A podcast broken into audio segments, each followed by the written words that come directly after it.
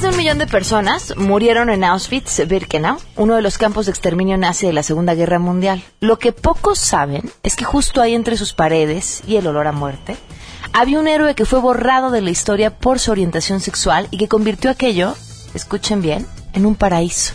En unos minutos vamos a platicar con los creadores del documental Paraíso en Auschwitz. Les aplicaron la de mochate con tres mil pesitos y te vamos a multiplicar tu dinero. Confía. Esta es una red de mujeres apoyando a mujeres. Porque si nosotras no nos ayudamos, ¿quién nos va a ayudar? Poquito, tres mil pesitos, veinte mil pesitos, ¿qué te cuesta? En tres semanas vas a recibir ciento veinte mil. Bueno, pues más adelante vamos a platicar hoy sobre los fraudes y analizaremos casos como la dichosa flor de la abundancia una vecina eh, me dijo que tenía la oportunidad de, de, tener dinero simplemente con aportar la cantidad de 1500 pesos. Quédense con nosotros porque así arrancamos hoy a todo terreno. MBS Radio presenta a Pamela Cerdeira en A Todo Terreno, donde la noticia eres tú.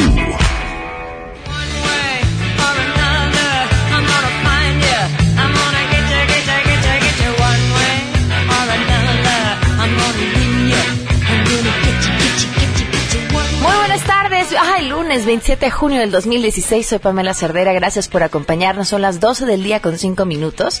Sí, ya se nos acabó junio. También, ya, pues prácticamente la mitad del año se fue. Eh, las maneras de estar en contacto, el teléfono en cabina 5166-1025. Les doy mi WhatsApp si quieren mandar algún mensaje de texto. 55 33 32 95 85. El correo electrónico a todoterreno arroba mbs.com. Y en Twitter y en Facebook me encuentran como Pam Cerdeira. Ya estamos transmitiendo así desde la Ciudad de México. Les agradezco eh, sus mensajes y todos sus comentarios. Los que pidieron que les trajera sus llaveros una disculpa que de verdad no hubo tiempo para la comprita y además, entiéndanme, el dólar está carito. Entonces, este, pues estaba un poquito complicado ver. Nada más que regrese hacia sus 16 pesitos. Pues entonces con más facilidad, ¿verdad? Pero como está, pues no saben el infarto que nos da cuando vemos esos precios. Qué cosa. Bueno, pues más allá de eso, eh, vamos a arrancar de una vez con la información. Hola, ¿qué tal Pamela? Gracias, te mando un fuerte saludo desde aquí, desde Quebec, aquí en Canadá, donde el presidente Enrique Peña Nieto inició su visita de Estado con una recepción que le ofreció el gobernador general de este país, David Johnston, quien afirmó que este encuentro ayudará a fortalecer y aprovechar todos los lazos entre ambas naciones. El representante de la reina Isabel II manifestó que a Canadá le complace ser aliado del compromiso a largo plazo de México por hacer de América del Norte un lugar más seguro. En las instalaciones del fuerte Citadel, un recinto emblemático y patrimonio mundial, de la UNESCO, el jefe del Estado mexicano dijo que esta visita tiene un especial significado para la delegación mexicana. Durante más de siete décadas, canadienses y mexicanos hemos logrado construir una sólida relación bilateral basada en el respeto, la confianza y la reciprocidad. Como países hemos pasado de compartir una misma región geográfica a compartir proyectos como sociedades democráticas hemos logrado una integración creciente y dinámica. Nuestra cercanía se observa en el intenso comercio entre nuestras economías,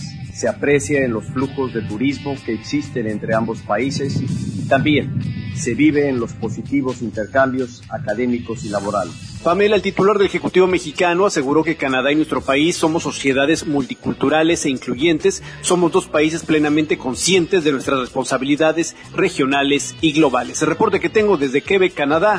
Como un hecho inédito, la embajadora de Estados Unidos en México, Roberta Jacobson, se unió a la marcha del orgullo gay realizada el pasado fin de semana aquí en la Ciudad de México. Todo esto en apoyo a la comunidad lésbico-gay, acompañada de un contingente por representantes de diversas embajadas eh, aquí en México. Jacobson sujetó una manta con la leyenda La Embajada de Estados Unidos apoya la diversidad y la inclusión y justamente marchó desde el Ángel de la Independencia hasta la glorieta Cristóbal Colón sobre el Paseo de la Reforma. A su paso, la diplomática manifestó su rechazo a las expresiones de odio y discriminación en contra de esta comunidad, como los recientes hechos en Orlando, por ejemplo. Recordó que el gobierno del presidente de Estados Unidos, Barack Obama, pues ha mostrado en todo momento su apoyo a este sector de la población. Bueno, a la comunidad es que estamos en apoyo, en solidaridad con ellos, que todos, todos tienen el derecho de vivir eh, y tienen todos sus derechos legales y sociales y no por quienes aman o su identidad de género.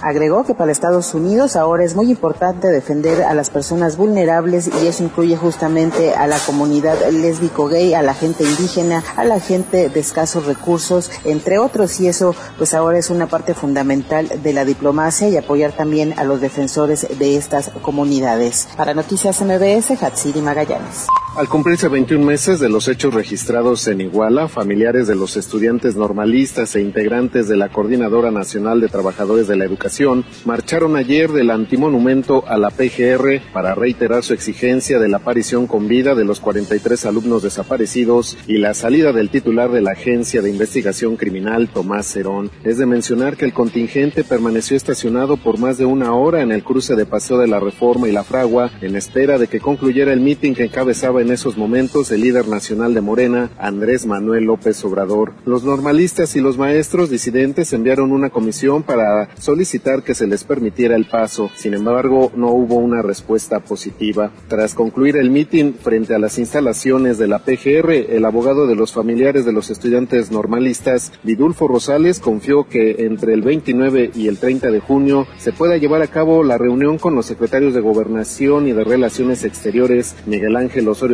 y Claudia Ruiz Macié para abordar temas como las nuevas líneas de investigación y la salida de funcionarios de la PGR. Tienen por lo menos ellos la voluntad de continuar con las nuevas líneas de investigación y por otra parte están ellos iniciaron ya el proceso, el proceso de, de separación del cargo de varios funcionarios de, PGR y nos dijeron que de Tomás Herón ya hay un inicio, hay un inicio de los procesos. Bueno, vamos, vamos a esperar que en próximos días nos puedan estar informando lo que nos. Asimismo, Vidulfo Rosales anunció que a la medianoche noche de este domingo partió una caravana de padres de familia a Nochixtlán y a Oaxaca para externar su solidaridad a la disidencia magisterial luego de los enfrentamientos registrados hace una semana en aquella región. Para Noticias MBS, René Cruz González. Pamela, este lunes a partir de las 18 horas, la dirigencia del magisterio disidente marchará con decenas de profesores en resistencia desde el antimonumento a los 43 normalistas rurales desaparecidos ubicado en Bucareli y Reforma a la Secretaría de Gobernación para comenzar la segunda mesa de trabajo con el gobierno federal con una agenda que demandará la abrogación de la reforma educativa y definiciones de una ruta para la transformación de la educación y de medidas de distensión y revisión de las consecuencias por la imposición de la reforma educativa. Además, cuestionarán la titularidad de Aurelio Nuño en la SEP, resalta el maestro Francisco Bravo. Pues todo es en el sentido de abrogación de la reforma educativa, todo es en ese sentido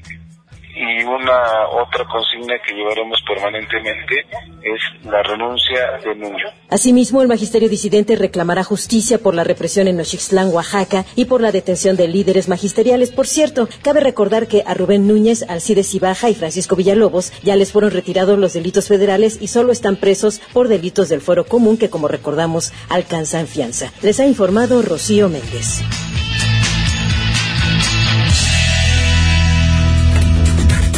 12 del día con 12 minutos. Fíjense que eh, después de lo que ha estado pasando en las últimas semanas, en el conflicto magisterial, los hechos en Oaxaca, eh, la polarización, porque bueno, pues finalmente la opinión se encuentra dividida entre lo que es y lo que cada quien crea que debe hacer y la forma en la que cada quien crea que se deben de conseguir las cosas o los cambios. Entre eso, la buena noticia de hoy nos cae como un respiro. Viene de ahí.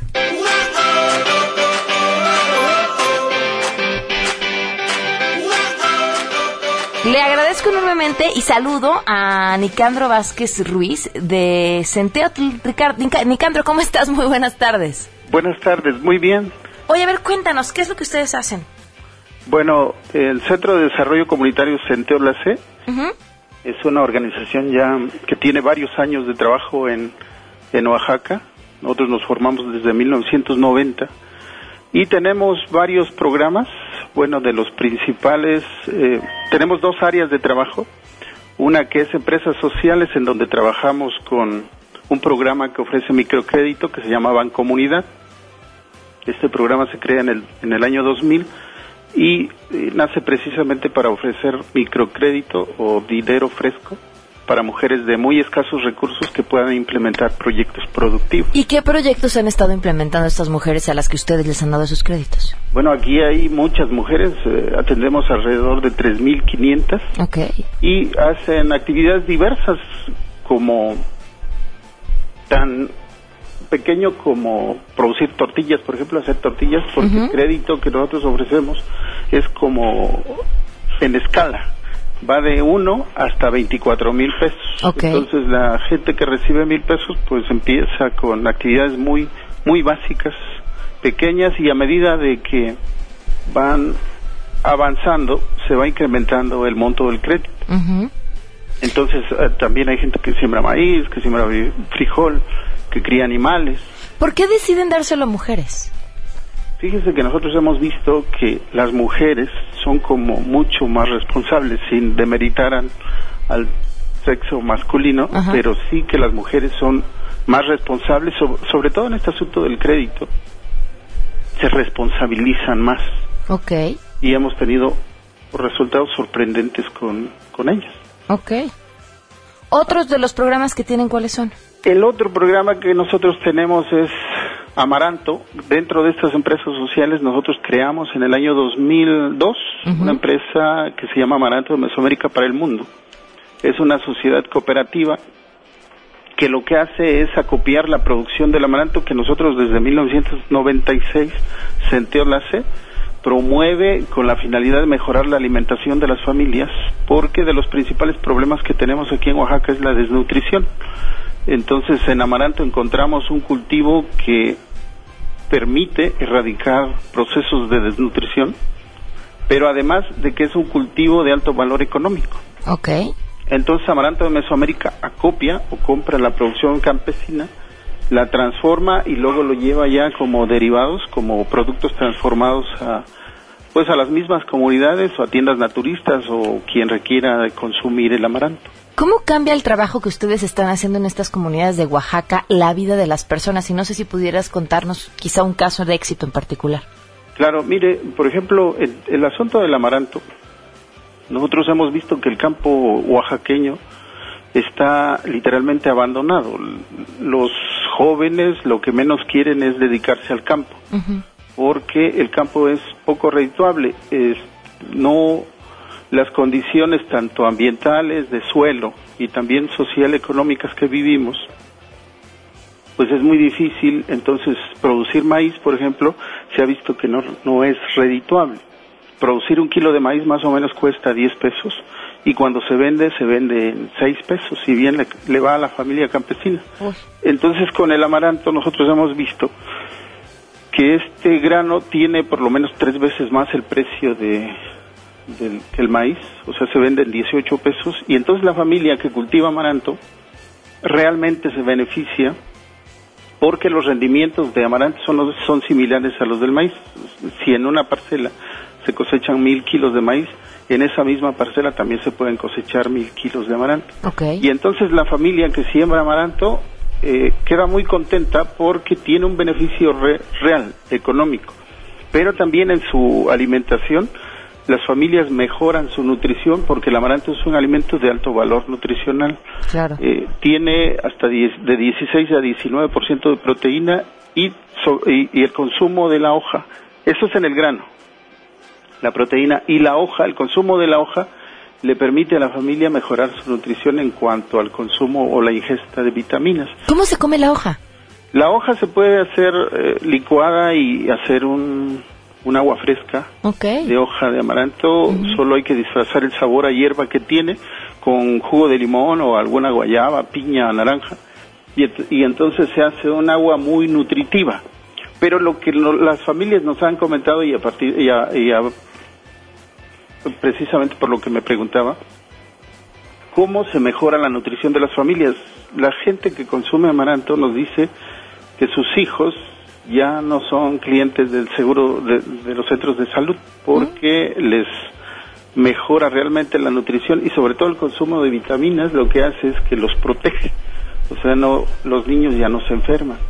Entonces eso, ese es un impacto directo a la, a la salud, a la, a la nutrición de las familias. Y si, y si aunamos a esto el, el efecto de mejorar su economía a Claro. partir de, de producir un grano de mayor valor, pues entonces las familias con las que trabajamos de alguna manera tienen una manera de, de vivir diferente. Nicandro, ¿cómo puede la gente informarse de todo el trabajo que están haciendo?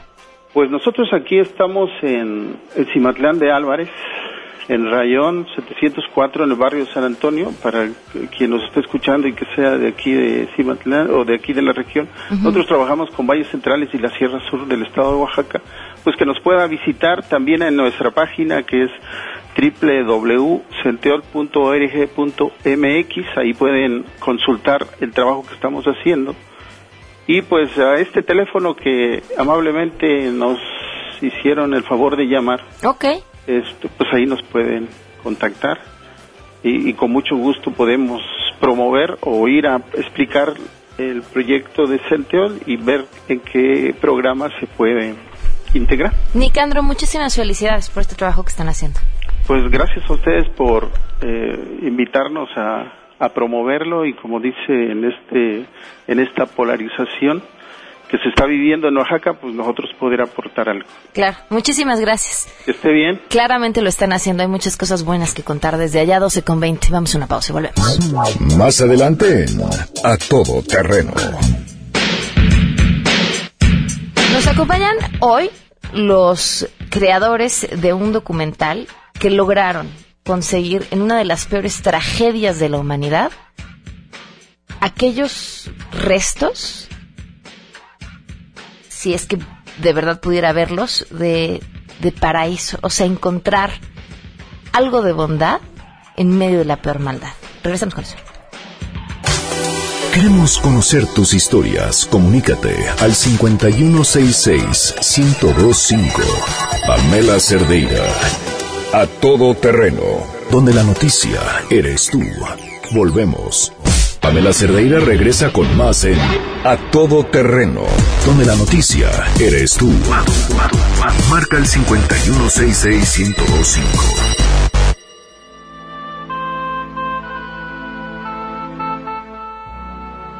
12 del día con 24 minutos. He visto nada más un avance de lo que es este documental, del que vamos a platicar en estos momentos. Me muero de ganas de verlo completo. Es, es importante nunca olvidar las grandes tragedias de la humanidad, tenerlas siempre presentes porque es la única manera de evitar que nos vuelvan a suceder. Y eso lo decimos así como esta de la que vamos a hablar, que pues afectó prácticamente al mundo entero, pero las que nos afectan como país, las que nos afectan como comunidad, las que nos afectan como familia, es importante no olvidarlas. Nos acompañan hoy Stephanie Curian. Bienvenida, gracias por estar con nosotros. Gracias, muchas gracias. También Aaron Cohen, gracias por estar con nosotros.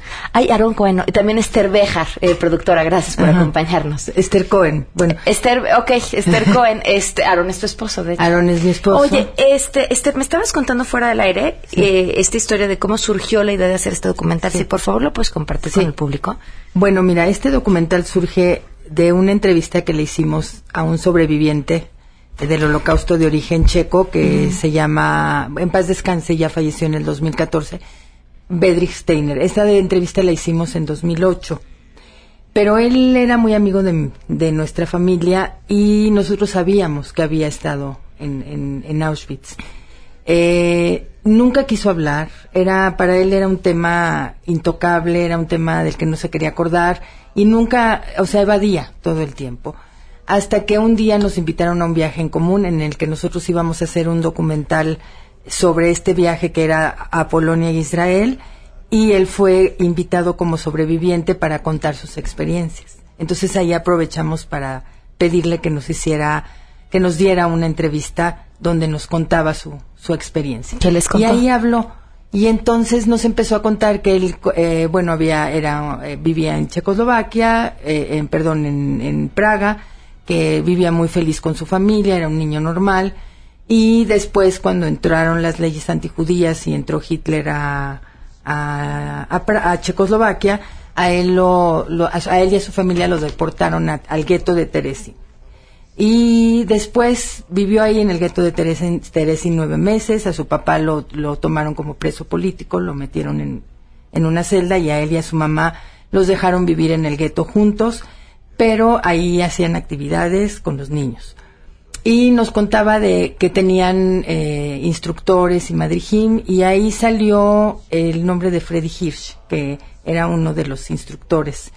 Eh, después eh, nos cuenta que él fue deportado a, a este a Auschwitz-Birkenau y que ahí cuando llegó él se fue a un campo familiar con su familia, con, su, papá, su mamá y, su hermana.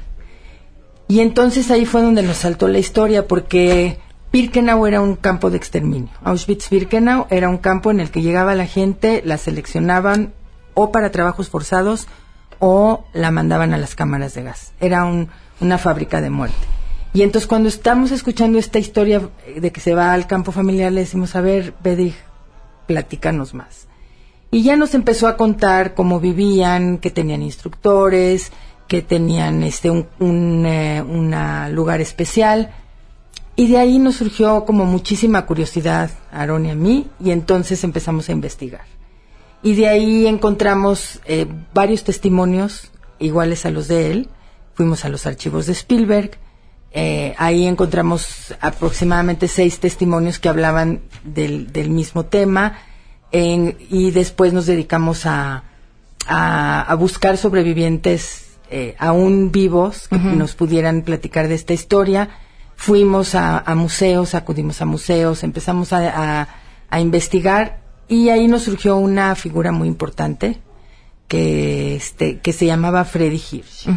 Y Freddy Hirsch era un judío alemán que fue deportado, él nació en Agen, fue deportado a, no deportado, fue, huyó a, Checoslovaquia debido a, a este, a, la persecución nazi, y ahí eh, eh, fundó junto con otro amigo que estaba ahí en Checoslovaquia, un lugar que se llamaba Hagibor. Este lugar era un lugar donde los muchachos eh, judíos que ya no, ya no podían ir al cine, no podían estudiar, no podían tener ningún privilegio y una vida normal, acudían a este lugar eh, porque era el único lugar donde podían ir diariamente. Entonces ahí él les implementó este eh, estudios, les implementó juegos, les implementó eh, deportes y hizo un hizo una labor muy importante con ellos eh, en o sea en esta situación tan difícil que era. Finalmente los deportan a todos a Teresín que era un gueto este en el proceso de, de este de lo que fue el, el holocausto y ahí en Teresín eh, también Freddy Hirsch tiene un papel muy importante. Que es parte de lo que narra en este documental. en este documental. Qué importante es en donde pareciera que tenemos una cultura por los malos, cuando sucede algo, lo que sea, sabemos quién fue el malo, cuáles fueron sus motivos, cuándo nació, cómo eran sus papás. La prensa corremos a investigar ese tipo de datos. Pero pocas veces hablamos de los otros, o de las víctimas, o de quienes dentro del terror encuentran la manera de sacar lo mejor posible que se pueda y este sería el caso. ¿Por qué, es importante hacerlo ahora? Bueno, mira, eh, lo interesante de tu pregunta es de que estamos vinculados en un equipo que nos hemos dedicado a contar las historias de los sobrevivientes del holocausto. No es algo nuevo, ni para Esther, ni para Aarón, ni para mí, porque de hecho en los noventas yo me dediqué con Steven Spielberg a hacer las entrevistas de los sobrevivientes del holocausto en México. Uno de esos sobrevivientes resultó que era Bedrich Steiner, del que eh, está aludiendo Esther. Eh, resultó que era muy amigo mío porque en mi propia familia habían muchos sobrevivientes. De hecho, cuando éramos niñas, mi abuela invitaba a gentes para los rituales de fin de año, etcétera, y siempre veía yo gente diferente, ¿no? O sea, gente que no conocíamos y luego me enteré ya que tenía yo edad de que eran todos sobrevivientes del holocausto, amigos de mi familia, incluso hasta primos de mis papás que habían estado en la mesa y que pues nosotros no sabíamos qué fue el holocausto en ese momento. Entonces, todos venimos de, de, un tema que tiene que ver con las entrevistas con Bedrich Steiner, que fue mi amigo toda la vida, incluso otras gentes como Aggie Rosner, etcétera, que fueron amigas de nosotros.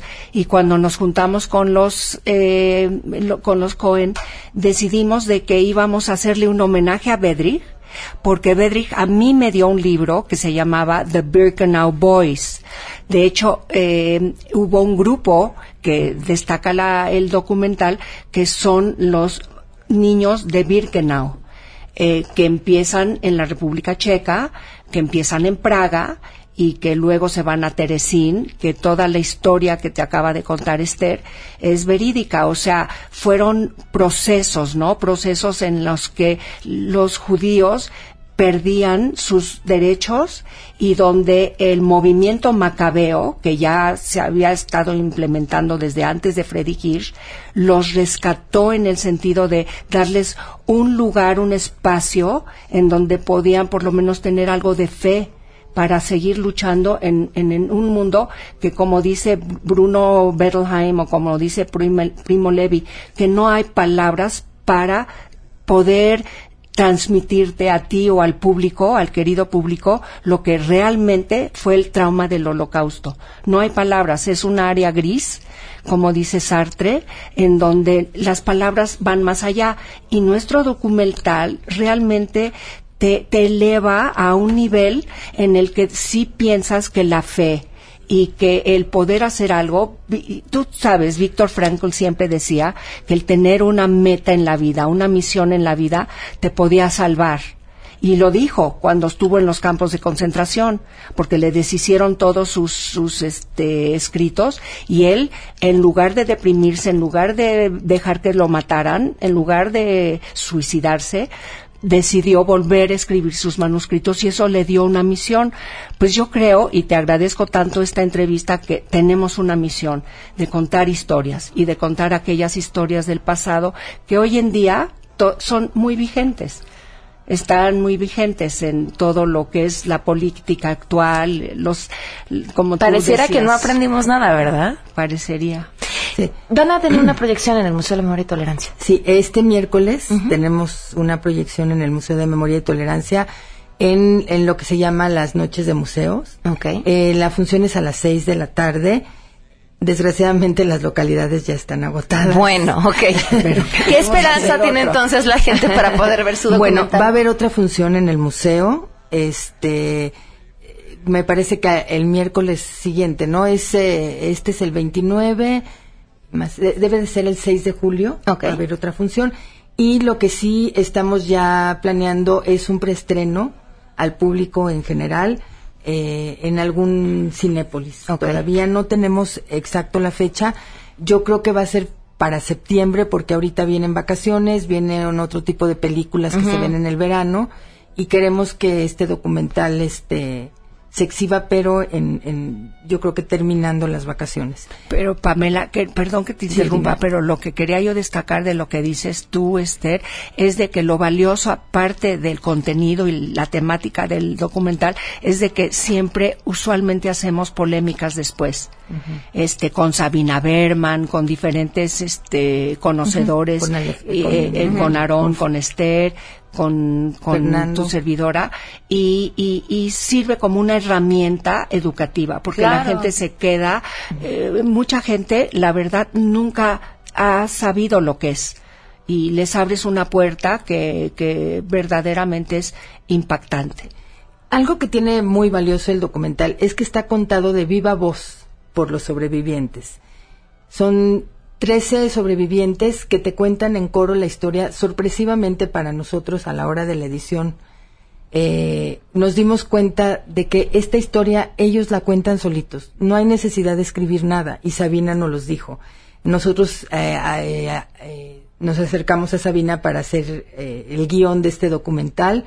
Le enseñamos el material que teníamos, le enseñamos las entrevistas ya seleccionadas y entonces ella lo que hizo fue un preámbulo muy interesante que empieza al principio, pero toda la historia está contada por los sobrevivientes. esto es muy valioso ¿por qué? porque estas personas ahorita ya tienen 89, 90, 90, o sea, es gente ya muy grande que ya no va, no los vamos a volver a escuchar. Y entonces tenerlos en un, en un, este, eh, en un documento como este va a servir para las futuras generaciones, va a servir para que nuestros hijos, nuestros nietos y las futuras generaciones sepan que existieron gentes que vivieron de, de en carne viva toda esta, esta experiencia y nos las están contando de alguna manera. Además es una historia de esperanza, es una historia de fe, es una historia en la que aprendes muchas cosas. Eh, se tocan temas de tolerancia, se tocan temas de educación, se tocan este temas de resiliencia. Entonces, eh, es un documental que tiene muchos mensajes. Miren, métanse a la página, es paraísoenauschwitz.com y así podemos estar al pendiente de dónde la podemos ver, porque ya este miércoles ya de plano se nos. Pero váyanse a dar una vuelta igual al museo. Sí. la exposición del museo es vale mucho la pena. Sí, es extraordinario. Iba a decir espectacular, pero híjole, sale uno con el corazón apachurrado. Pero vale la pena que, se vayan a dar una vuelta. Sí, porque se siguen dando ese tipo de situaciones, desgraciadamente, en otro en otro contexto, porque el holocausto realmente es un hecho este único y es un hecho histórico cataclísmico, pero único, o que, que no se puede comparar con otros genocidios. Stephanie, muchas gracias por habernos acompañado. Stephanie, muchas gracias. Gracias. Vamos a una pausa y volvemos. Más adelante A Todo Terreno. A ver, les han pedido dinero, así que mira, somos amigas, tú me das ahorita dos mil pesitos y entonces yo dentro de cuatro semanas, como todos vamos a juntar a alguien y porque somos mujeres nos queremos mucho y nos estamos ayudando, te van a regresar veinte mil, ¿no? O cuarenta mil, porque claro, el dinero se multiplica y crece de los árboles. De eso vamos a hablar al regreso una vecina eh, me dijo que tenía la oportunidad de, de, tener dinero simplemente con aportar la cantidad de 1.500 pesos. Si te perdiste el programa A Todo Terreno con Pamela Cerdeira, lo puedes escuchar descargando nuestro podcast en www.noticiasmbs.com. Estamos de regreso. Síguenos en Twitter, arroba Pam Cerdeira, todo terreno, donde la noticia eres tú. Continuamos.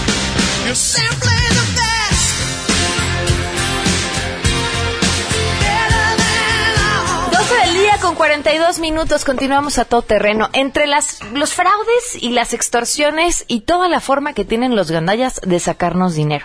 Y es que esta historia, ojo, eh, apúntenla, pónganle atención, porque podría pasarnos en cualquier momento. Juan Gabriel González, te saludo, muy buenas tardes. ¿Qué tal, Pamela? Buenas tardes a ti y al auditorio. Exactamente, un mensaje de texto a través de la red WhatsApp y SMS sorprendió este fin de semana a cientos de usuarios de la telefonía celular del Valle de Toluca, el cual fue denunciado como un virus o un prefijo para posterior extorsión, según denuncias presentadas ya ante la Procuraduría General de Justicia del Estado de México y la Comisión Estatal de Seguridad.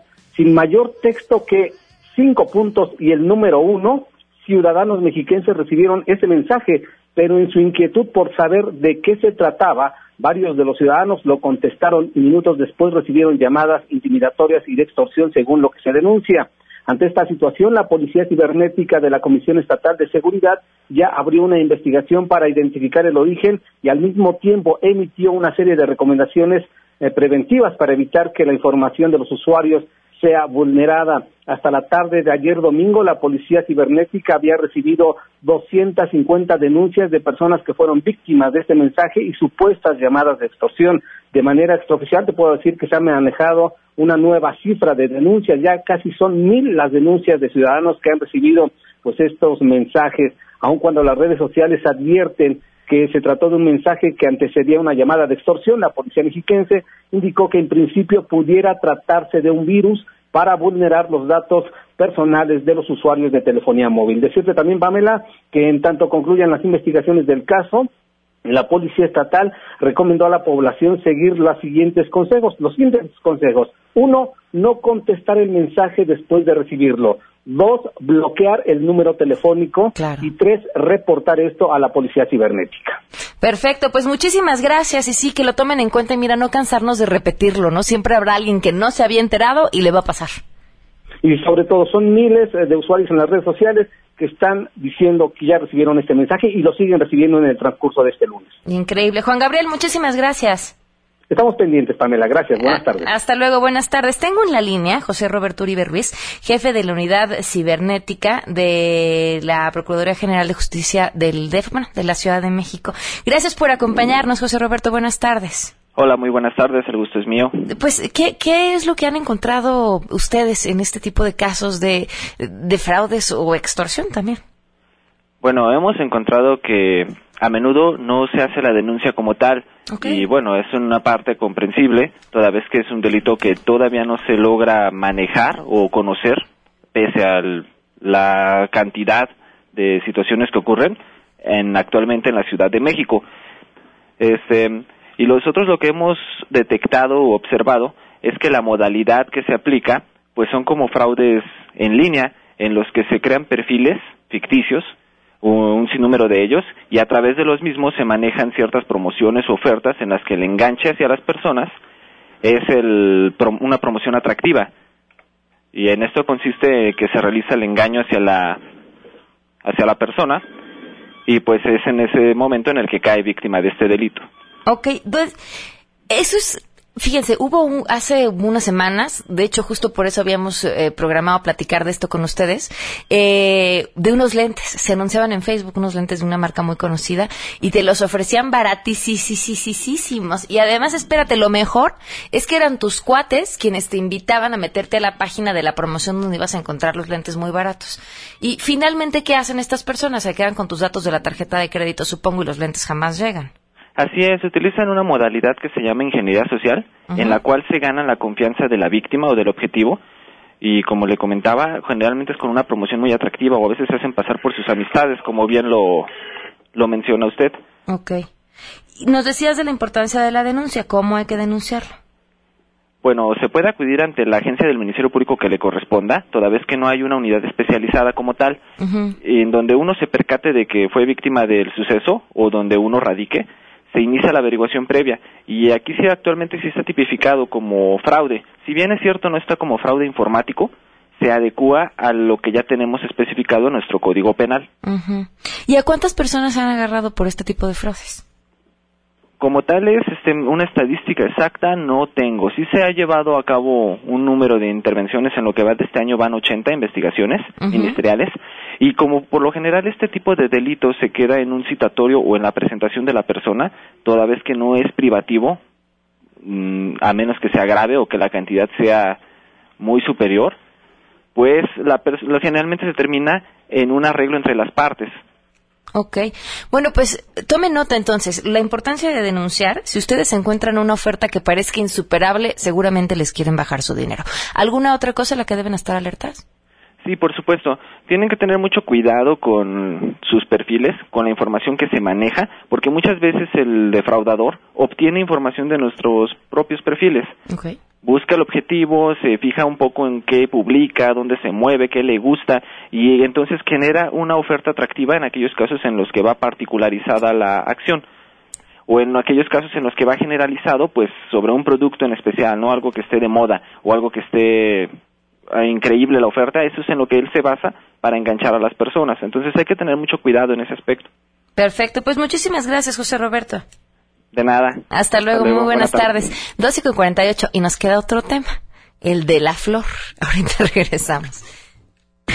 Si te perdiste el programa A Todo Terreno con Pamela Cerdeira, lo puedes escuchar descargando nuestro podcast en www.noticiasmbs.com. Pamela Cerdeira regresa con más en A Todo Terreno, donde la noticia eres tú. Marca el 5166125.